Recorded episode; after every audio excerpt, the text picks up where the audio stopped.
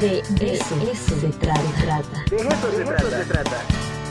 Posgrados, seminarios, especialidades, proyectos, cursos, la actividad de las unidades académicas con nuestro invitado.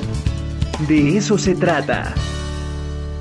Bueno, ya está en la línea, ya está conectado el maestro Armando Ibáñez Martínez, director de la Facultad de Ciencias Agrícolas y Pecuarias de nuestra universidad, porque bueno, seguramente usted ya lo vio en todas las redes sociales, ya viene el trail Bosque de Niebla, Niebla WAP 2022, así es que pues ya nos estamos preparando, maestro, ya llevamos meses ahí entrenando. Claro que sí, yo por Ah, eso vine de pan. Así, exacto. La doctora ñaca ñaca vino de Pants porque viene directamente del entrenamiento. Maestro, ¿cómo está? Buenos días.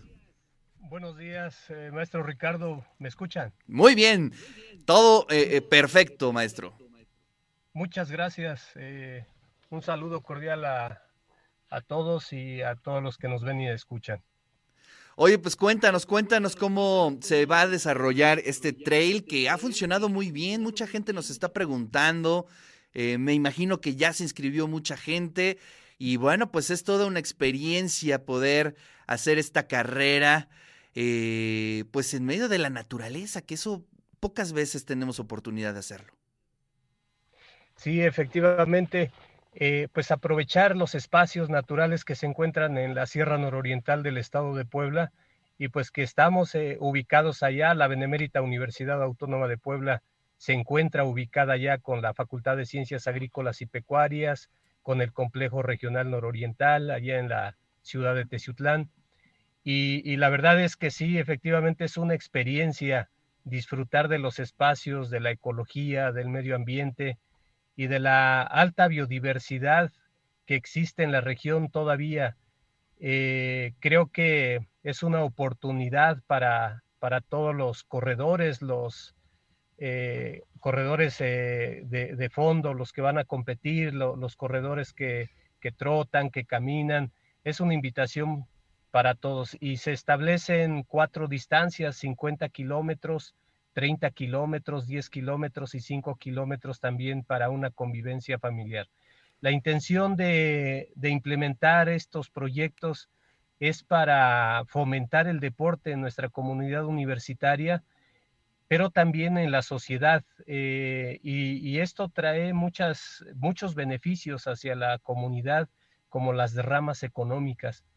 Entonces, eh, estamos muy contentos, ya estamos a menos de, de, 15 días, estamos ya de este domingo al siguiente, ya estaremos arrancando en punto de las 7 de la mañana en el centro de la ciudad de Teciutlán. Hay una participación muy, muy fuerte. Tenemos alrededor de 380 corredores ya inscritos en las diferentes categorías, en las dos ramas, varonil y femenil y, pues está, están abiertas todavía las inscripciones. Es importante eh, que los, competidores que se vayan a inscribir, que proporcionen sus datos para que también obtengan su kit que van a recibir un día antes.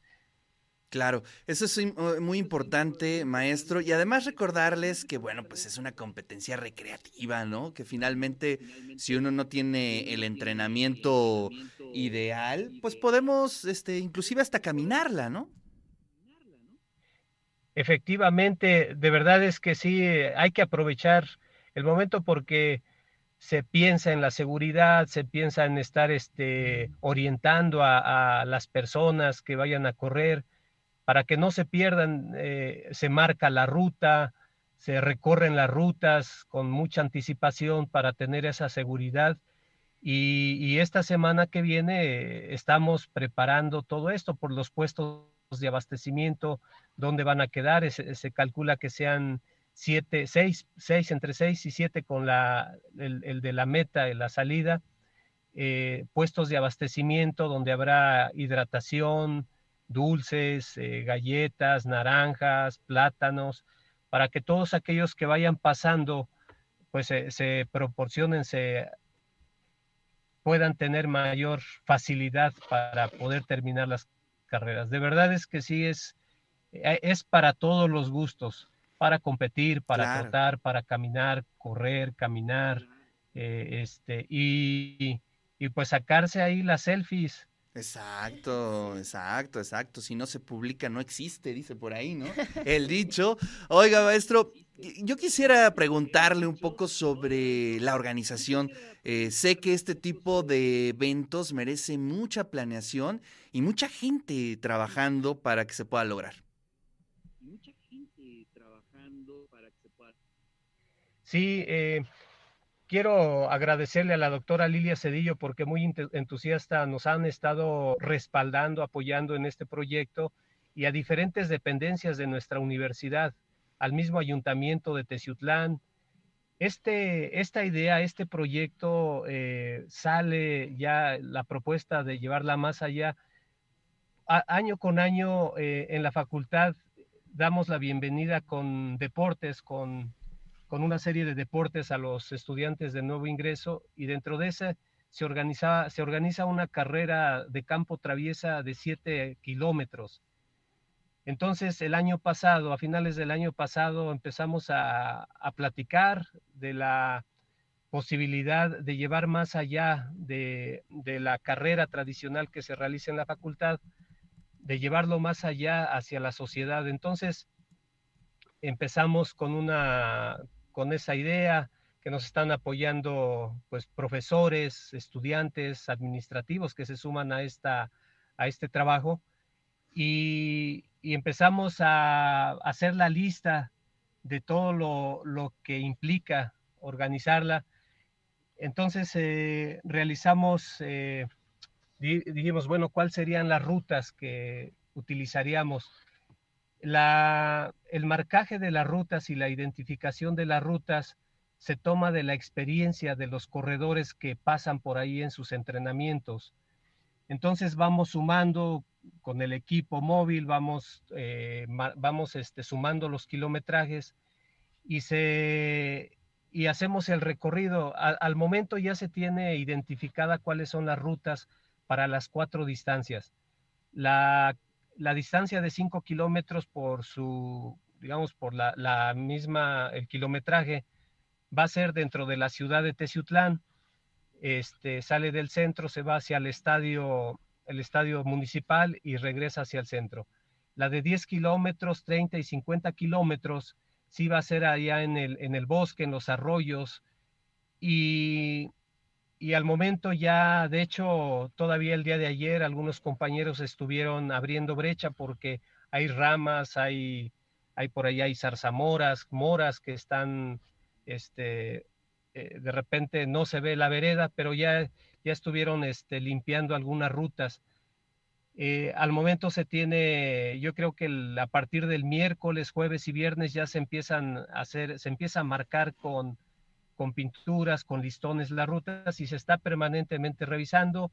Ya se tienen las playeras que muy, este, eh, de, verdad es que es un, es un honor, es un gusto el que nos estén apoyando con este material, playeras, medallas, números, puestos de abastecimiento con la hidratación.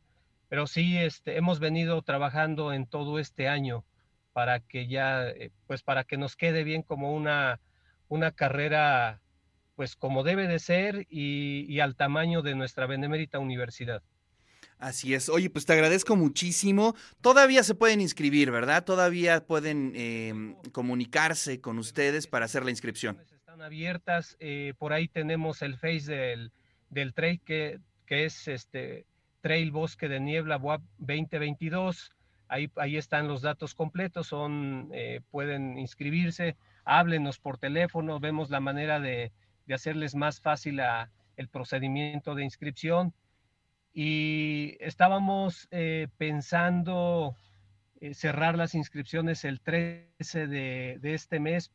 Adelante, adelante. unos dos o tres días antes vamos a cerrar las inscripciones para que nos dé tiempo preparar los kits. Perfecto. Bueno, pues ahí estaremos atentos, obviamente compartiendo la información con toda la audiencia, con toda la comunidad universitaria, maestro. Muchísimas gracias y le mando un fuerte abrazo. Muchas gracias, maestro Ricardo. Estamos al pendiente. Cualquier duda, háblenme por teléfono. Por ahí tienen mis datos y con mucho gusto por acá los esperamos en Teciutlán, Puebla, en la Sierra Nororiental del estado de Puebla.